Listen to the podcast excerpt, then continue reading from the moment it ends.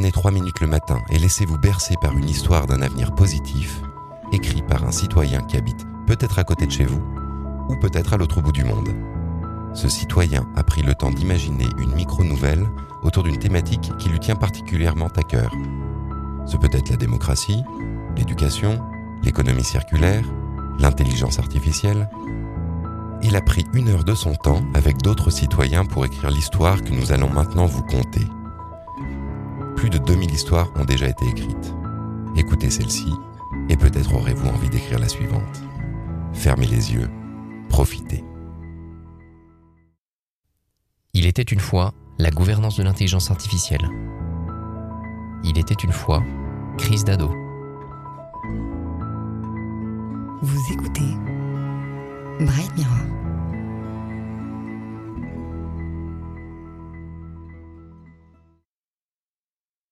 15 janvier 2050. Je suis assise paisiblement chez moi, en train de lire La condition humaine de Malraux. Soudain, j'entends du bruit. Je jette un œil à la rue. Ah non, rien à signaler, rue Ménilmontant.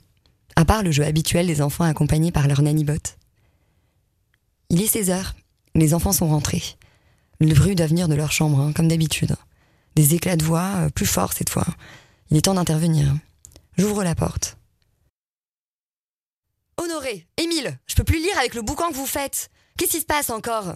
J'ai foiré mon devoir de codage quantique. Le, le couvre-feu artificiel va m'empêcher de sortir ce soir voir mes amis. Non mais je suis court-circuité de rire quoi. Pas de sortie pour le fifis à sa maman. C'est le gentil robot qui sort ce soir. Honoré, le robot que j'ai adopté à la naissance d'Émile, a l'air de traverser la même crise d'adolescence. Mimétisme Auto-apprentissage Sûrement un peu des deux. Bon, j'interviens.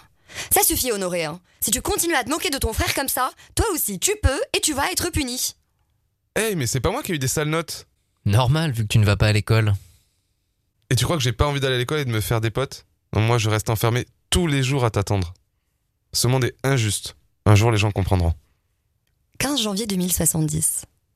Je suis assise paisiblement chez moi, en train de lire La condition robotique, par Honoré. Un robot qui est aussi mon fils. Merci d'avoir écouté cet épisode jusqu'au bout. Merci à Aurélien, Luc et Anne-Laure pour cette belle histoire. Tu veux rester spectateur? Abonne-toi à notre podcast. Tu veux devenir auteur ou acteur? Tu peux nous envoyer un texte ou nous faire part d'une expérience similaire en commentaire de ce podcast.